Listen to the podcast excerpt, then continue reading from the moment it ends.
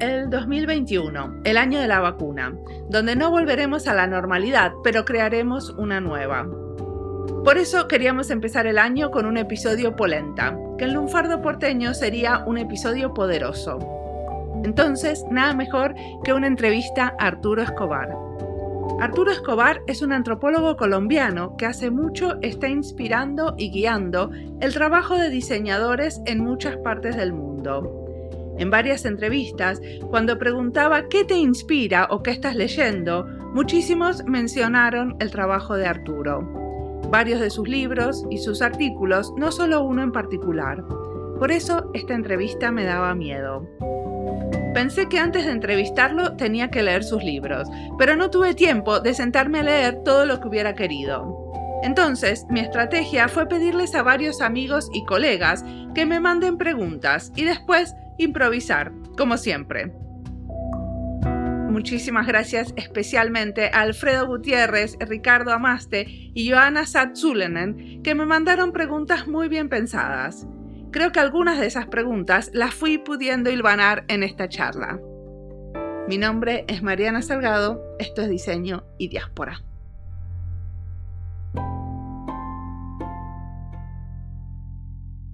Bueno, ¿quién soy yo? No sé, es difícil de por dónde comenzar, pero básicamente nací en Colombia, crecí en Colombia, nací en Manizales, crecí en Cali.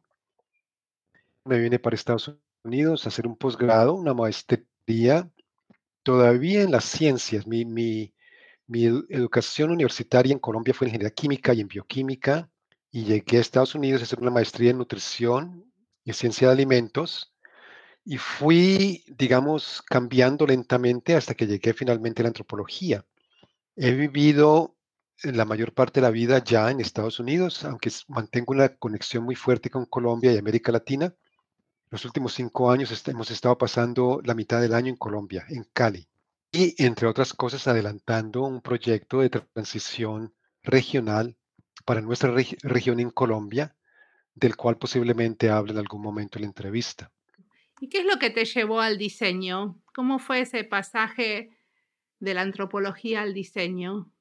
Bueno, muy interesante en cierta forma, por una serie de contingencias, casi que, que, accidentes en cierta forma de la vida. Yo llegué a California a hacer mi doctorado en Berkeley y uno de los profesores de mi comité era un viejo filósofo de sistemas que se llamaba West Churchman. Y él había escrito un libro un poco difícil que se llama El diseño de sistemas de pensamiento o algo así. The Design of Inquiring Systems. Y se me quedó ese título, esa idea de que los sistemas para pensar, con los cuales pensamos, eran diseñados o pueden ser diseñados. Que es un poco después la idea de Foucault del discurso también. El discurso es algo que es profundamente, digamos, estructurado, que tiene reglas de formación, etcétera, etcétera. Esa fue una primera influencia. La segunda influencia fue encontrarme en el 86 con el libro de Fernando Flores y Terry Winograd, Comprendiendo los computadores y la cognición, Understanding Computers and Cognition. Como veo que lo conoces, el, subtítulo te recordarás que es... Sí, sí, sí, sí, porque ellos son muy importantes en el área de Human Computer Interaction. Exactamente, sí.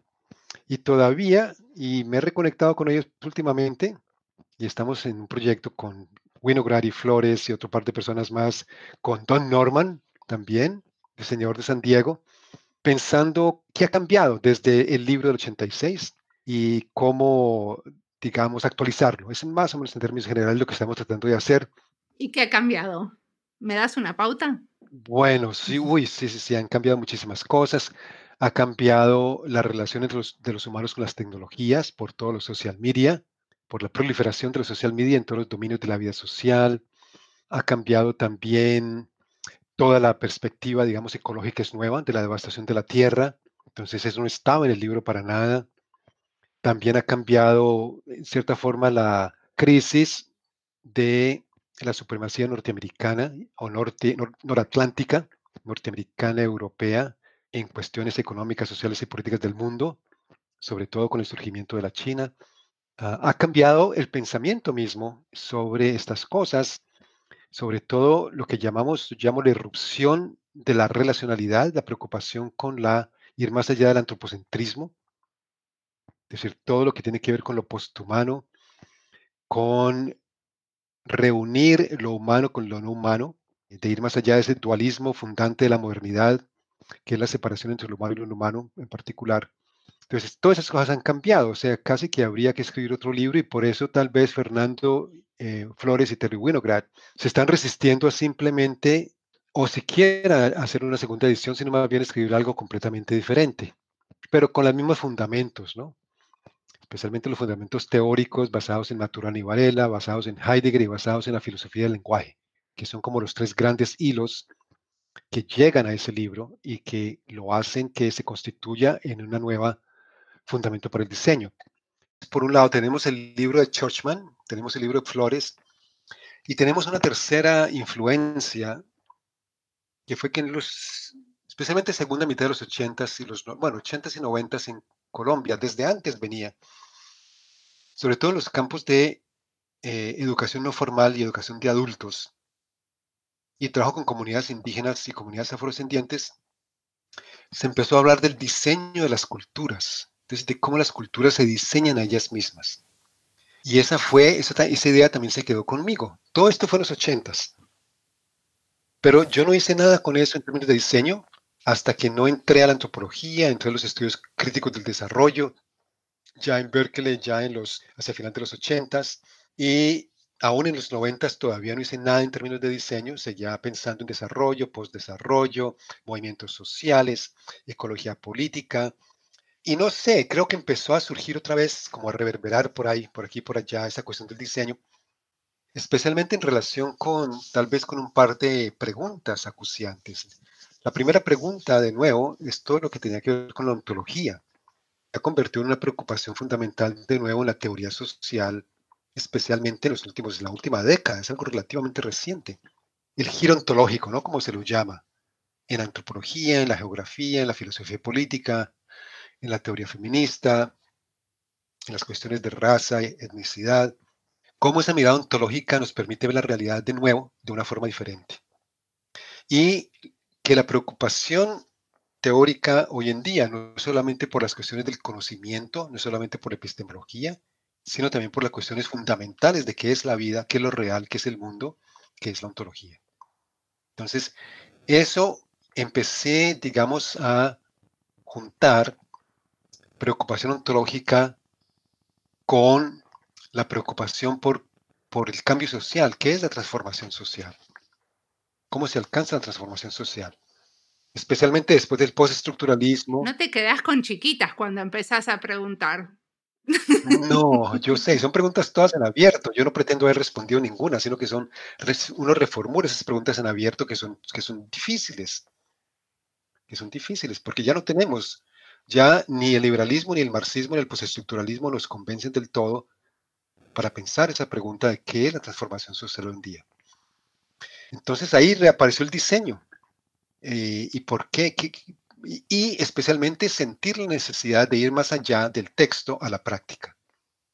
Ir más allá del texto a la práctica, especialmente la práctica política con movimientos sociales, que en mi caso la he realizado más que todo en Colombia, con movimientos negros, feministas y ambientalistas.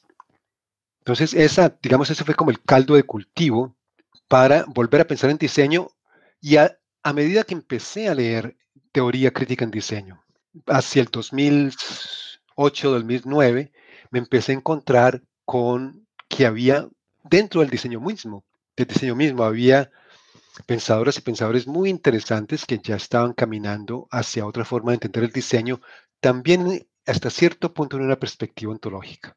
¿Te referís a, gente como Tony Fry, por ejemplo? Definitivamente y fundamentalmente, Tony Fry, uno de los más importantes. De hecho, fue muy interesante porque yo escribí un, como resultado de mis primeras lecturas, entre el 2008 y el 2010-11, y de enseñar un seminario de doctorado sobre diseño, que mis pobres estudiantes de doctorado fueron los conejillos de indias, de toda esta mezcolanza que yo tenía en la cabeza en ese momento, y leer muchas cosas muy interesantes y muchas otras que no eran tan interesantes porque yo estaba aprendiendo la literatura del diseño. Me llevó cuatro o cinco años. Pero tus estudiantes de doctorado, ¿de qué disciplina eran? De antropología y geografía, fundamentalmente. De pronto aparecía alguien de historia, alguien de literatura. Sí. O sea, vos entraste al diseño para entender la transformación social y los movimientos sociales. Sí, si el diseño podría ser una herramienta para ese trabajo con, con movimientos sociales para la transformación social, digamos, ya con una perspectiva ontológica, de transformar el diseño del mundo y de los mundos. Ah, entonces estaba contando que yo escribí un texto de 80 páginas a un espacio como resultado de esos primeros años. Esto lo cuento un poco en, la, en, el prefacio al libro Autonomía y Diseño, Designs for the Pluriverse, que lo llamé Notas sobre Ontología y Diseño.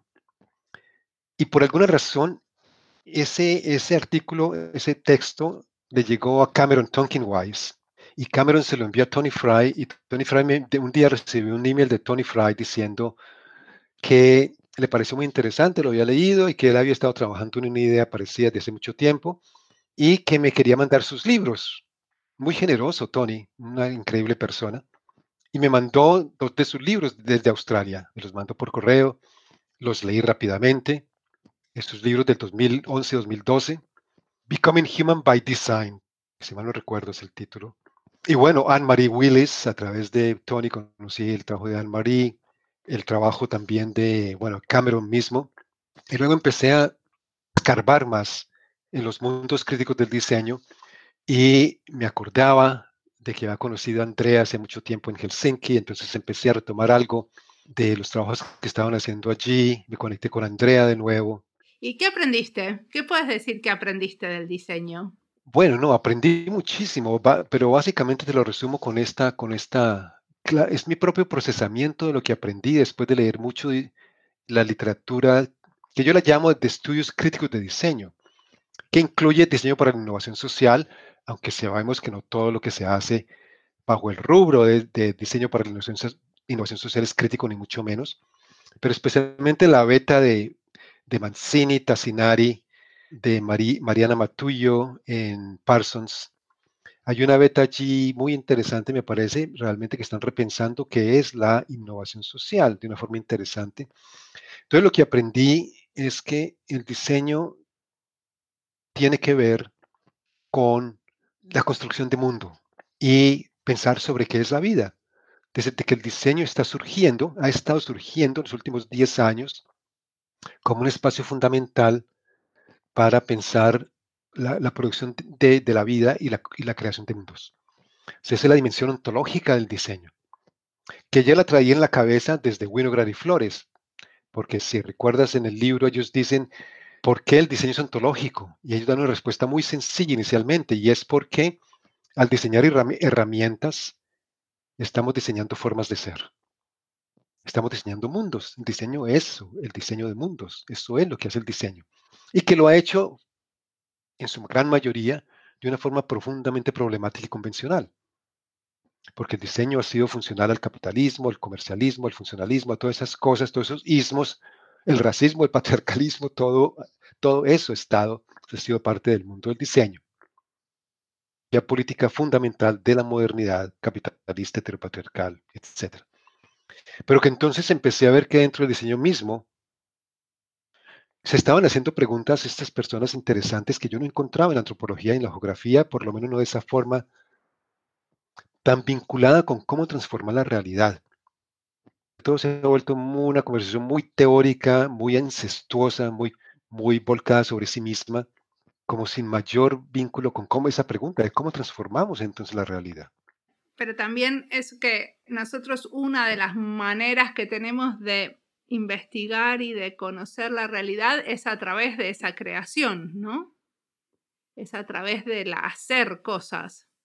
Definitivamente, pero, pero ahí está otro de los, digamos, de los binarios de la modernidad, que es esa separación de la teoría y la práctica. La práctica y la antropología ha sido típica en ese sentido. Está la antropología aplicada, que es otra cosa y que los antropólogos académicos la consideran como de segunda clase, y está la antropología académica, que es la gran antropología, que es la antropología teórica, que va a investigar en el campo, es verdad, no viene solamente de la cabeza del investigador o la investigadora, pero que de todas formas no es una práctica, que se puede considerar una práctica, pero que después la antropología la constituye, es el escrito, es la monografía, es la teoría. Todos los académicos y académicos tenemos que lanzarnos al agua. Ya no podemos seguir simplemente debatiendo en los libros que cada vez leen menos personas, con lenguajes cada vez más, más abstractos y más rebuscados, que solo entiende un grupo pequeño de especialistas, los convertidos, digamos, a, a esos lenguajes. Sí. y decime, ¿y cómo te lanzaste vos? O sea, yo quisiera que me menciones algún caso que para vos en el que estuviste de alguna manera envuelto que represente esto del diseño autónomo o el diseño pluriversal? Bueno, eh, eso ha venido mucho más recientemente. Yo terminé el libro que en, salió publicado en Colombia por primera vez como Autonomía y Diseño, la realización de lo comunal en el 2016. En el 2017 se publicó la versión eh, en Argentina por Tinta Limón. Te la puedo enviar si no tienes el PDF. Sobre todo porque esa entrevista contiene una, una entrevista, e, esa, esa, la, la, versión argentina tiene una entrevista larga conmigo al comienzo, que básicamente me la hizo Verónica Gago, de Tinta Limón, antes de Colectivo Situaciones, que me gusta mucho y que explica muchas de estas cosas. Entonces, en los últimos años, básicamente mi, mi, actividad, digamos, política, si se quiere, de activista, ha sido, como te decía, más que todo con grupos de movimientos sociales afrocolombianos, afrodescendientes. Y hasta cierto punto ambientalistas y feministas, y cada vez más trabajo más que todo es con colegas y queridas amigas feministas afro en, en Cali, en Colombia, y con un grupo de ambientalistas. Entonces, para, para responder la pregunta sobre el diseño autónomo, primero yo creo que tenemos que pensar, ¿o qué es la autonomía, no? Y por qué la autonomía ha estado surgiendo de nuevo como una temática importante en América Latina, como una necesidad sentida de los grupos sociales de base, de los procesos, de los colectivos, de repensar la, autonomía y fortalecer las autonomías locales. Y la respuesta para mí es sencilla, es que la globalización ha sido un proceso profundamente antiautonómico. Ha sido precisamente el proceso de robarle autonomía a todo lo local de imponerse sobre lo local, eh, de descomunalizar, de deslocalizar, eso ha sido la globalización.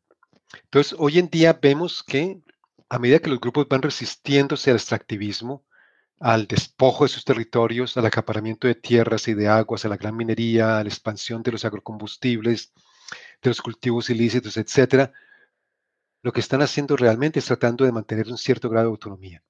Entonces, en ese sentido, todo lo que los grupos hagan y de nuevo, eh, por ejemplo, en las comunidades negras e indígenas del suroccidente colombiano, que es donde trabajo, estos grupos pues están embarcados en tratar de crear lo que llaman planes de vida, no planes de desarrollo, sino planes de vida, que les permita mantener cierto grado de autonomía, que les permita mantener cierto grado de eh, autonomía alimentaria sobre todo, y sobre sus decisiones y sobre sus territorios. Entonces, desde ese punto de vista, para mí, esas son ejemplos de diseño autónomo. Pero vos cuando decís que trabajás con estas comunidades, ¿también intervenís en lo que está pasando? También. Ahora, pues te, cuento el proyecto que tenemos. A ver, una pregunta muy importante que siempre debemos hacernos, digamos, los intelectuales, las académicas, académicos, es ¿con quién pensamos y desde dónde pensamos?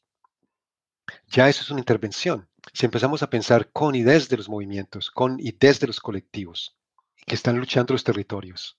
Y no solamente con los cánones de la academia, con los libros y con las teorías, ya estamos haciendo una intervención. Y esa intervención, pues tiene que ver también con visibilizar y potenciar lo que pasa en estos, en, estos espacios. Tiene que ver con lo que yo llamo el criterio fundamental para mí, para trabajar productivamente con un movimiento social o con un colectivo, es entender de manera profunda el proyecto político de ese colectivo. Y la mayoría de las personas no se acercan a ese nivel, simplemente van y colaboran un poquito por aquí por allá o estudian un poquito por aquí por allá y desaparecen.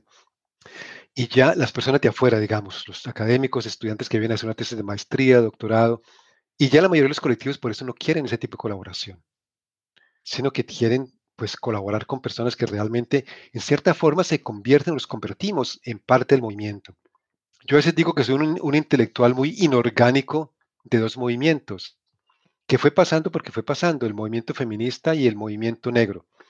Porque yo como como dirían en México, como pinche güero, ah, así como tú, no somos güeros, tú eres una güera, en México, como blancos o blanco mestizos, pues sí, no, no, no podríamos llegar a, a pretender, y nunca lo he pretendido yo, ser parte de un, de un movimiento indígena, un movimiento negro, pero en cierta forma los colectivos mismos, indígenas o negros, te empiezan a considerar y a tratar como si fueras parte de ese movimiento, porque te, te, te demandan cierto tipo de posiciones, de actitudes, de compromisos, y el compromiso es, el- es en el día a día, es en el día a día con colaborar con muchísimas cosas desde participar en eventos, diseñar eventos, conseguir financiaciones, escribir denuncias, movilizarse en el territorio políticamente cuando sea necesario, ir a marchas, movilizaciones, manifestaciones.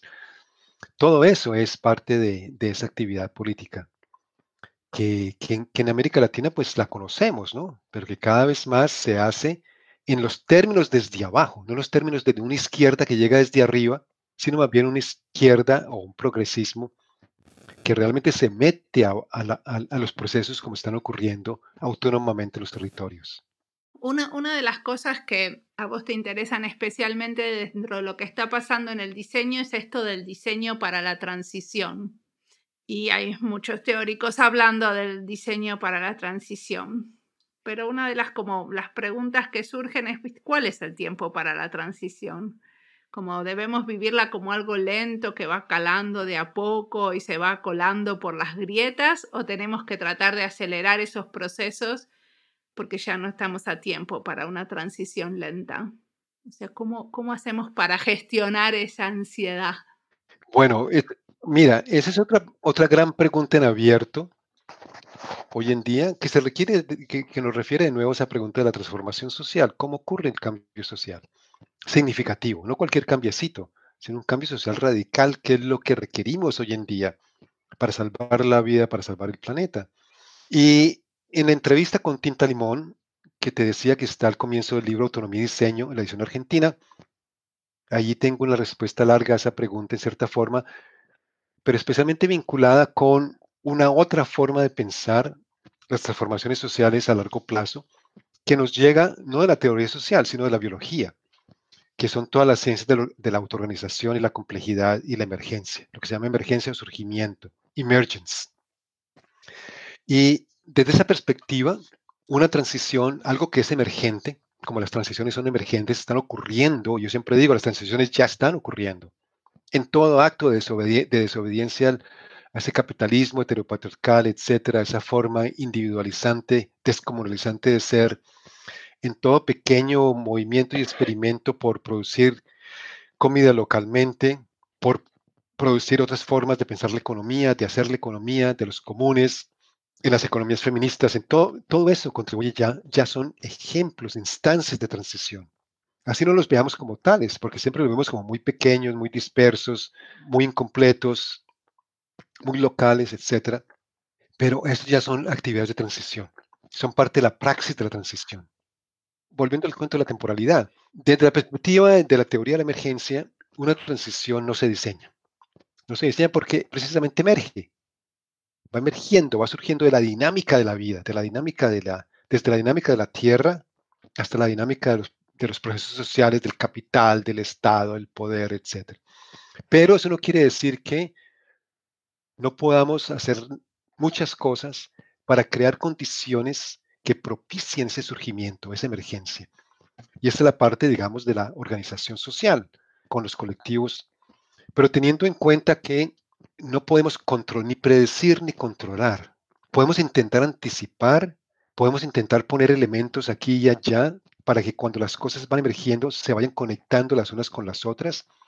Y hay mucho gente ahora pensando esa pregunta que es cómo se conectan todas estas alternativas radicales de base de los grupos de muchos tipos, las unas con las otras, para que vayan surgiendo, digamos, esos rizomas, es una de las metáforas que se usan hoy en día, o redes autoorganizadas, o confluencias, o convergencias, o articulaciones, alianzas, entre todo este tipo de alternativas radicales, para que así, digamos, ya empecemos a verlas como viables y alternativas viables al sistema dominante, a lo que existe, viables y creíbles a lo que existe. Pero sí, hay muchas temporalidades, el pluriverso está, una cosa, digamos, constitutiva del pluriverso es que hay muchas temporalidades en los, muchos mundos que existen hoy en día. Hay una temporalidad lineal, obviamente, y hay, hay procesos que se llevan a cabo en términos de causa-efecto, que son relaciones más o menos lineales, pero hay también procesos no lineales por completo, de emergencias súbitas. En, en el mundo natural tenemos muchísimos ejemplos de eso, y cada vez hay más, descubrimos más y más. Y hay temporalidades cíclicas y hay temporalidades, bueno, todas las teorías del Pachacuti, por ejemplo, de los tiempos cíclicos de la vida. Perdón, ¿qué son las teorías del Pachacuti? Ah, bueno, la teoría del Pachacuti, y, yo no soy experto en esto, yo creo que una de las personas que escribe muy bien sobre esto es Silvia Rivera Cusicanqui, es un, tiempo de trastocamiento del orden establecido, de que la dinámica misma de estos órdenes dominantes produce condiciones cuando se empiezan a resquebrajar tanto como estamos ahora en un momento de crisis tan profunda, ecológica, social. Yo digo que la crisis es una crisis del clima, de la energía, de la alimentación, de la desigualdad, de la pobreza y de los significados. Y es muy importante incluir de los significados porque quiere decir que se, refiere a una crisis ontológica, una crisis en el modo de ser del, humano en el mundo. Porque el humano se ha alejado mucho de esa forma de ser que le permitía estar en relación con la tierra y en relación con las otras personas. El significado de la dimensión ontológica de la crisis. Entonces estaba diciendo que ese proceso de crisis misma crea la posibilidad de un resquebrajamiento y de un trastocamiento a partir del cual, como resultado de ese trastocamiento, podrían estar surgiendo en procesos que, que son de larga data, esto no pasa de la noche a la mañana, un nuevo orden social, un nuevo orden ontológico, no solamente social y político y económico, también cultural y ontológico. Una nueva civilización, si se quiere, o una nueva matriz civilizatoria. ¿Y qué tenemos que hacer para apoyar ese orden social, para estar atentos, para poder justamente construir esa alternativa? Yo creo tener mucha sensibilidad a lo que emerge. Y tener sensibilidad a lo que emerge es muy difícil, porque nuestra sensibilidad está completamente capturada por lo que ya existe. Y lo que ya existe es la modernidad basada en individuos descomunalizados que existen en mercados que son competitivos, que les preocupa la productividad, la eficiencia, que tienen una sola verdad que se les da la ciencia, que existen en un mundo único globalizado. Entonces, ¿cómo, cómo nos educamos o cómo podemos estar más conectados con esa sensibilidad que no sea la que, la que está tan capturada por el individuo? Bueno, ahí viene la... Últimamente estoy hablando de cinco ejes, digamos, de rediseño o para pensar estrategias de rediseño, estrategias a nivel individual o a nivel colectivo, que nos permiten tener esa sensibilidad a lo que emerge, que nos permiten ir caminando hacia las transiciones, en el camino, en el trayecto de las transiciones. Y el primer eje y el más importante para mí, bueno, los cinco ejes son muy importantes y te puedo mandar algo que tengo sobre esto. El primer eje es la recomunalización de la vida social. Te lo voy a decir los cinco y luego, si quieres, si hay tiempo, explico un poquito cada uno de ellos. El primero es la recomunalización de la vida social. El segundo es la relocalización de las actividades económicas, de, alimentación, etc. El tercero es el fortalecimiento de las autonomías. El cuarto es la despatriarcalización y desracialización de las sociedades. Y el quinto es la reintegración con la tierra o con la madre tierra, la Pachamama o Gaia. Estos cinco tomados como, como un todo, para mí, son ejes para ir caminando hacia esa transición hacia el, hacia el pluriverso, hacia el mundo donde quepan muchos mundos. Tal vez te enfatizo algunos puntos. ¿Por qué recomunalización? De nuevo, porque la globalización ha sido una guerra contra todo lo colectivo, contra todo lo comunal. La, la experiencia humana históricamente ha sido una experiencia de vivir en lugar y, y vivir en comunidad y nos hemos dejado meter ese gol de que somos individuos autocontenidos y autónomos cuando nada es autocontenido y autónomo. Y esa es la gran lección del principio de relacionalidad o de interdependencia radical como una nueva forma de entender la vida, o no es nueva, siempre ha estado allí. Pero la ontología moderna de la separación de la separación entre humano y no humano, entre teoría y práctica, entre la relación, emoción, mente y cuerpo, etcétera, nosotros y ellos. Esa ontología nos creó la idea, la creencia, porque son creencias, que somos individuos separados de la comunidad, individuos que vivimos en economías separadas del resto de lo social, etcétera, etcétera. Recomunalizar me parece que es un imperativo hoy en día muy importante. Lo mismo con relocalizar, relocalizar la alimentación sin duda, y hay mucho trabajo a ese nivel. El concepto de soberanía alimentaria, por ejemplo, es muy importante, pero relocalizar todo lo que se pueda relocalizar, y obviamente no, no todo se podrá relocalizar, pero muchas cosas que han sido, se han ido globalizando y se han ido entregando a corporaciones y expertos se pueden volver a hacer localmente. Mucho en términos de aprender, de sanar, de, de habitar, de construir vivienda, de alimentarse, obviamente. Y luego la autonomía, porque pues la única medio garantía, porque obviamente no hay garantía para nada con nada de esto. La única medio garantía que podemos tener que los, la recomunalización y la relocalización tenga algún éxito es que haya autonomía local. El cuarto eje es la despatriarcalización y desracialización, que obviamente viene de todos los feminismos latinoamericanos que llevan ya dos décadas diciéndonos que no, diciéndonos que no puede haber descolonización sin despatriarcalización. Entonces ahí surgen todos los feminismos indígenas, negros, autónomos, comunitarios, que no, hay que hacer básicamente todo el tiempo, hay que despatriarcalizar, desracializar y descolonizar, descolonizar al tiempo. Vos decís que esto es algo que pasa desde lo individual y desde lo comunal. ¿Cómo hacemos esto desde lo individual y desde lo comunal? Bueno, desde lo individual, realmente, en última instancia, no hay lo individual, no existe. Y en esto las feministas comunitarias están escribiendo unas cosas muy interesantes, especialmente feministas comunitarias Maya y Aymara. Por ejemplo, hay una de las autoras, hay muchas, pero de las que más he leído, que se llama Gladys Sutzul, que lo voy a escribir en el chat. ¿La conoces? Sí, porque la escuché, la escuché hablar en el Congreso de Diseño Participativo. Ah, bueno, perfecto. Bueno, ya lo escuchaste allí. Que hacen esos barriletes comunitarios maravillosos. Sí, exacto. Y una de las cosas que ella dice es que está esa concepción equivocada de que en una comunidad indígena reprime al individuo, de que no deja que el individuo sea lo que puede ser. Me dice, no, no es así. Hay personas y realmente la comunidad potencia a la persona y permite que la persona sea lo que es, pero obviamente dentro de una ontología y cosmovisión que es comunalitaria. Eso de que en la modernidad de que el individuo puede ser lo que quiera y lo que le dé la gana, y la ideología americana es la más intensa en ese sentido del self-made man, ¿no? de la persona que sale de la nada y puede llegar a ser billonario hoy en día, porque ya no hablamos ni de millonario.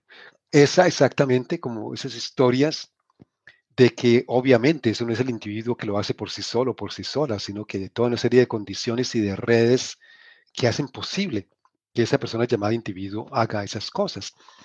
A mí me gusta una distinción que es en la antropología entre individuo en las sociedades modernas y personas en relación. En las sociedades, digamos, eh, no modernas, por darle algún nombre, hay muchas etnografías donde muestran que, por ejemplo, en el Amazonas, entre comunidades indígenas, en Papua Nueva Guinea, en casi todas las sociedades llamadas tradicionales, que ya no son tradicionales de ninguna manera, mm, esa, figura del individuo como lo conocemos en Occidente, como surge en Inglaterra en un momento particular de la historia, no hace mucho tiempo, hace dos o tres siglos, nadie se concibe así misma como individuo o individua aislado. Hay una, una antropóloga inglesa que se llama Marilyn Strathern, que en uno de sus libros tiene un subtítulo que dice, no hacen bebés, Women do not make babies. Lo que quiere decir ella es que las mujeres en, en Nueva Guinea, ella trabaja allá, no se ven a sí mismas como individuas dando lugar a esta cosita concreta que se llama un hijo o una hija, sino que todo ese acto es un acto complejo de personas en relación, que existen en relación con los ancestros, con, con, los cultivos, con los espíritus, con la naturaleza, con todo, con el clan. Pero Arturo, nosotros, nosotros que vivimos en Occidente, incluso vivimos en Europa, ¿no es cierto? O sea, ¿cómo podemos hacer para hacer de esto algo, algo genuino y constructivo? Esto, esto de tener en cuenta el diseño para pluriverso y lo comunal. Bueno, es casi imposible y al mismo tiempo es muy fácil. Ok, prefiero la parte fácil. Bueno, pero primero hay que hablar de lo imposible. Es casi imposible porque estamos, porque nos han lavado el cerebro, digamos. Bueno, no nos han lavado el cerebro, nos han constituido como individuos. Y estructuralmente estamos diseñados como individuos. Porque ahí estás tú o aquí estoy yo con mi computadorcito, con mis auriculares, con mi cuartito, en mi estudiacito, en mi casita, en mi pueblito, despegado aparentemente, desvinculado aparentemente de todas las relaciones que hacen que seamos lo que somos. Entonces sí, operamos como individuos y tenemos que hacerlos, porque el mundo contemporáneo está estructurado para que funcionemos como individuos. Y allí viene, me gusta este concepto de Rita Segato, ella hace una diferencia entre lo que llama el proyecto de las cosas, por un lado, la modernidad, el capital, del objetual, del individuo, y el proyecto de la vincularidad, que nosotros, pues las personas que estamos trabajando en este campo de la ontología política, llamamos el proyecto de, la relacionalidad, la relacionalidad o la interdependencia radical. Ah, dice también Rita Segato, y esto de nuevo lo encontramos en los feminismos comunitarios, de que tenemos que volver a meternos en ese proyecto de ser comunidad, de elegir la relacionalidad. Entonces tú en Helsinki, y yo sé que a ti te queda más difícil porque es muy frío allá y salir a, a crear comunidad con otros y otras es como difícil en medio del frío y de la oscuridad. Bueno, por suerte tengo los más que humanos, ¿no? Los árboles y... Eso, tienes todo eso también. El mar, los lagos, eso, que, que hay que volver a, a reconectarse con otros y otras y con, y con los no humanos también. Y si uno, y esto surgió para mí muy claro en el, en el Congreso de Manizales de Diseño Participativo, en una de las sesiones, ya no me acuerdo quiénes estaban allí, pero fue muy interesante, donde se hablaba de metodologías de diseño desde una perspectiva participativa. Entonces yo pensaba, si uno realmente adopta una perspectiva relacional radical, de interdependencia radical, ya la participación desaparece y el individuo desaparece porque siempre estamos inmersos en relaciones, siempre estamos relacionándonos. No podemos no estarlo. Esta es la parte fácil, pero la parte fácil, la parte difícil es ver lo que es así y internalizar esas, digamos, insights, esas ideas de la relacionalidad. No es fácil, es muy difícil. Pero ¿por qué decís que no hay participación? Porque la participación es como una forma de relacionalidad para mí. Sí, digamos que es una relacionalidad parcial o débil. Yo a veces, a veces hablo de, relacionalidad débil, relacionalidad fuerte. La relacionalidad débil es la que todavía asume que, por ejemplo, en una relación de participación están, están los participandos o participandas, ¿no? Estás tú que participas con otros que son diferentes a ti. Hasta cierto punto eso es verdad. Mira, si uno adopta una, una visión de interrelación, interdependencia radical, como se hace en el budismo, por ejemplo, en mucho pensamiento indígena también, esa entidad separada ya no existe, desaparece. Entonces siempre estás participando, por eso digo que no hay participación. La participación todavía involucra, hasta cierto punto por lo menos, un mundo de sujetos y objetos preconstituidos que preexisten en la relación. Pero en la relacionalidad radical, nada preexiste en la relación que lo constituye. Estamos constituidas y constituidos 100% por la relación. Entonces, por eso digo que no hay participación. La participación todavía o pertenece a la ontología de la separación hasta cierto punto. Nos adentra en ese trayecto de desaprender la ontología de sujetos y objetos, pero todavía se mantiene en ella. Pero nos ayuda. Radicalizarla, el concepto de participación es importante en ese sentido. ¿Qué era lo que estaban haciendo las personas que estaban participando en esos talleres de cómo hacemos metodologías diferentes de diseño participativo también con los humanos, ¿no? No solamente con los humanos, sino también con los humanos. Bueno, porque siempre se habla de hacer participar al otro, ¿no? Pero si uno habla de interdependencia, es como que no existe como alguien tratando de algo. Entonces, eh, porque si uno hablara de, de, hacerse partícipe uno mismo, entonces ahí sí podría ser más relacionado a la interdependencia. Exacto, si ves, ya es, es fácil. Difícil al mismo tiempo. ¿Entendí? ¿Entendiste? ¿Y cómo te parece esta perspectiva pluriversal nos puede hacer entender mejor lo que está pasando con la pandemia? Entendí que hace poco estás trabajando en un libro, ¿puede ser que ya lo publicaste sobre la pandemia? No, era un artículo nomás que también te lo puedo enviar de un libro colectivo que de hecho hoy a las 3 de la tarde tenemos la, digamos, un, un conversatorio sobre ese libro, por si te interesa te puedo mandar el enlace. Eh, se llama Pandemia al Sur. Y bueno, yo creo que la pandemia es una instancia más, solamente una instancia más, o un reflejo más, un ejemplo más. ¿Por qué estamos destruyendo la Tierra? ¿Cómo estamos destruyendo la Tierra? ¿Y qué hay detrás de todo esto? Porque para mí por lo menos está completamente claro que el virus que surge, el COVID-19 que surge, surge precisamente porque es un efecto de la destrucción sistemática de ecosistemas, que a su vez es un efecto de esa forma de vivir basada en la separación entre humanos y inhumanos. La ontología moderna occidental, patriarcal, como quiera que la llamemos. Y mientras no transformemos significativamente esa ontología, vamos a seguir destruyendo la naturaleza y van a seguir habiendo cada vez más pandemias de este tipo, tal vez cada vez más, más, más graves aún. El climático también, obviamente, es un reflejo de esa misma eh, problemática civilizatoria y por tanto de la transición civilizatoria que tenemos que comenzar a abordar con mayor contundencia, mayor decisión. Entonces, si la pandemia es una ruptura, pero una ruptura que es solamente una potencia. Una potencia, ¿por qué? Porque de nuevo depende de que reinterpretemos significativamente lo que es la vida.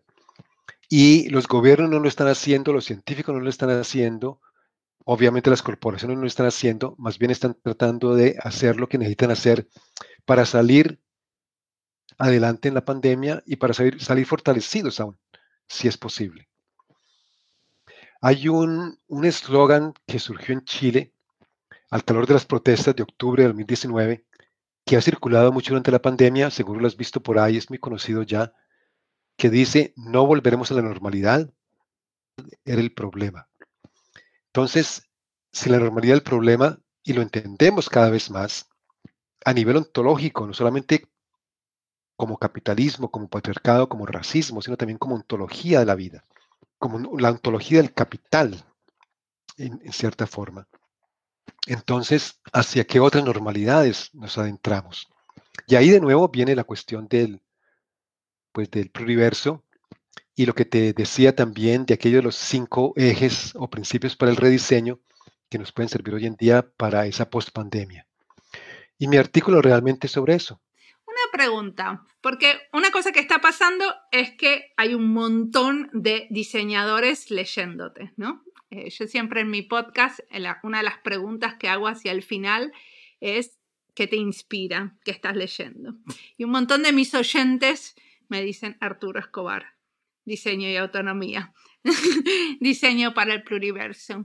Esto es algo que vos, que salió por tu propia reflexión intelectual o es algo que vos buscaste especialmente porque te parece que, que es interesante eh, influenciar en la práctica del diseño? No, no fue lo segundo, fue lo primero. Fue mi propio proceso intelectual, como con el primer libro que yo escribí sobre el desarrollo, la invención del desarrollo, de 95 en, en inglés, 96 en castellano. Me sorprendió el éxito que tuvo ese libro de desarrollo yo no sé realmente qué tanto se está leyendo el libro de diseño, pero sí sé que se está leyendo. Pero también me ha sorprendido. Pero me ha sorprendido en cierta forma, yo creo, porque lo que logré con ambos libros es enfocarme, es, ¿cómo se dice? Identificar claramente una problematización que está surgiendo. Se está problematizando el diseño de la vida. Y dentro del diseño mismo, el pensamiento crítico del diseño, hay gente que está trabajando sobre esa problematización. Entonces yo creo que eso es lo que, como dicen en inglés, it, hit the chord, Tocó la cuerda. Tocó la cuerda, exactamente. Tocó una cuerda importante, una sensibilidad importante en, mucha gente que está buscando otra forma de, otra práctica profesional dentro del diseño, que estaba empezando a pensar en algo para lo cual el diseño les da una respuesta, es este tipo de pensamiento del diseño. Entonces, sí, no, no, no fue que me lo propuse de que, ay, yo quiero hacer una intervención en el mundo del diseño. No, no fue así. Simplemente yo, yo, yo opero mucho a nivel de intuición. Voy como, me van saliendo las cosas y me siento escribir y como que el texto va creciendo casi que por sí solo, autoorganizado. Y claro, uno tiene que estar poniendo energía siempre. Uno siempre tiene que estar poniendo energía a lo que está escribiendo y de pronto agarra un libro, por ejemplo, ahora este que estaba leyendo últimamente de Sylvia Winter, gran pensadora jamaiquina, Sylvia Winter.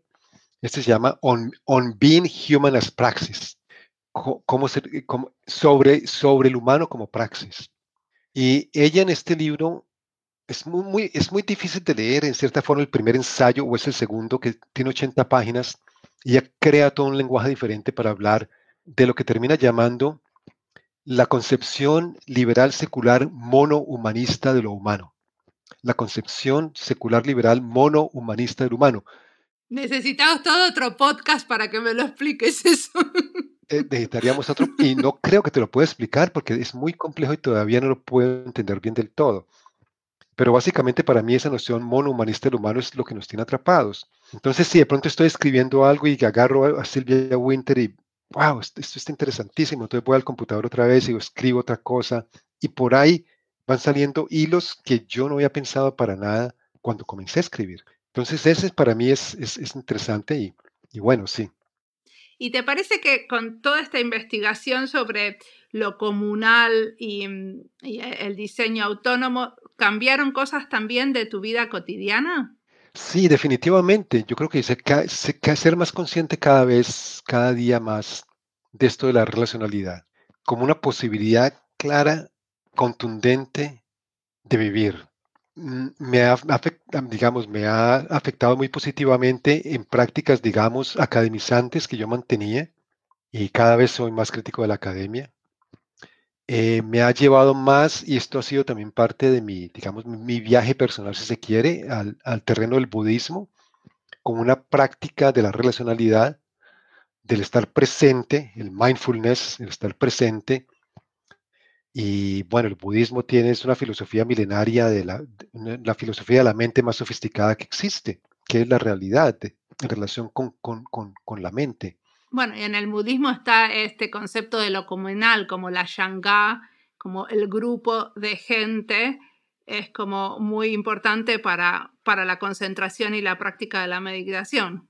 Exactamente, todo eso. Y la interdependencia y la compasión si entendemos la interdependencia de una forma profunda, nos lleva a finalmente entender que no hay ego, no hay yo, no hay individuo.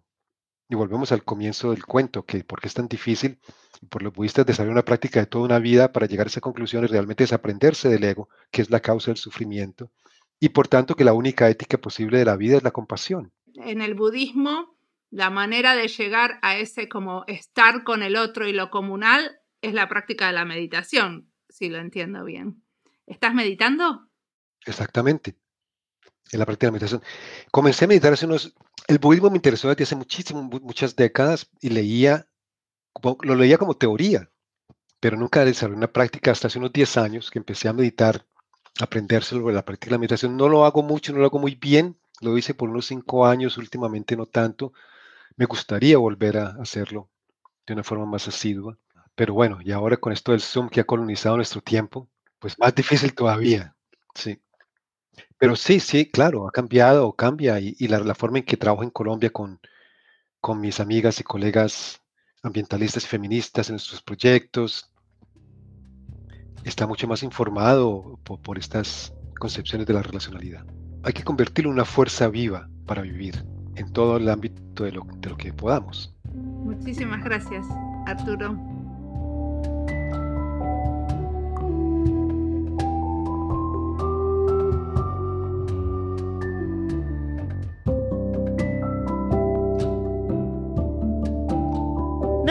Esta charla, como hago siempre, con una reflexión en el medio, porque escuchar a Arturo es un deleite.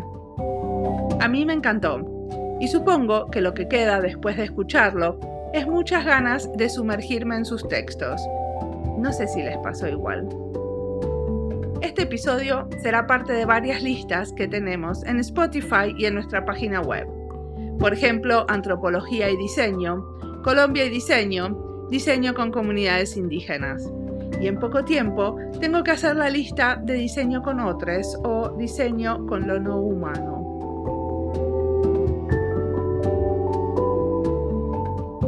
Arturo nos convoca a volver a reconectarnos con otras y otros y lo no humano. Cada grupo o colectivo lo hará a su manera y encontraremos esas alternativas radicales, viables y creíbles para lograr la autonomía. Y seguiremos escuchando a otros con ganas de compartir ideas de cómo piensan y cómo ponen en práctica algunas de estas ideas. Como siempre, la música del podcast es de Antonio Zimmerman. El diseño de sonido es de Julián Pereira. Este podcast está publicado con licencias de Creative Commons con Attributions. Esto fue Diseño y Diáspora. Pueden seguirnos en nuestras redes sociales en Instagram o Twitter o visitar nuestra página web diseñoydiaspora.org. No olviden recomendarnos. Nos escuchamos en la próxima. Buen año para todos.